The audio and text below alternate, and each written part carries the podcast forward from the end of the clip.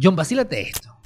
¿Me creerías si te digo que hay gente que hornea el dinero? Man, ¿de qué estás hablando? Los griegos tienen una tradición muy rara de fin de año. Bueno, el 31 de diciembre, estos panas hacen como una torta grande, como un bizcocho, pero en su preparación le ponen monedas. Mira, men, esa receta nunca se la he visto a. ¡Esta es mi receta! Bueno, yo estoy seguro que Yanis tiene esta versión, pero en la freidora de aire. Bueno, este pan o torta se le conoce como basilopita. Y el primero de enero se reúnen en familia, lo cortan, lo reparten y al quien le toca la parte que tiene las monedas se dice que va a tener buena fortuna ese año. A menos que se ahogue comiéndose esa moneda, bicho. Bueno, en ese caso la fortuna le queda al heredero de la familia. Por lo menos quedan en la familia siempre esos reales. Bueno, es como un roscón de reyes en México, pero sin bebé. Y un poquitico bastante más cochino. ¿Por qué? Men, tú sabes por todas las manos que pasan las monedas y tú se la quieres meter una torta. John, la candela mata todo.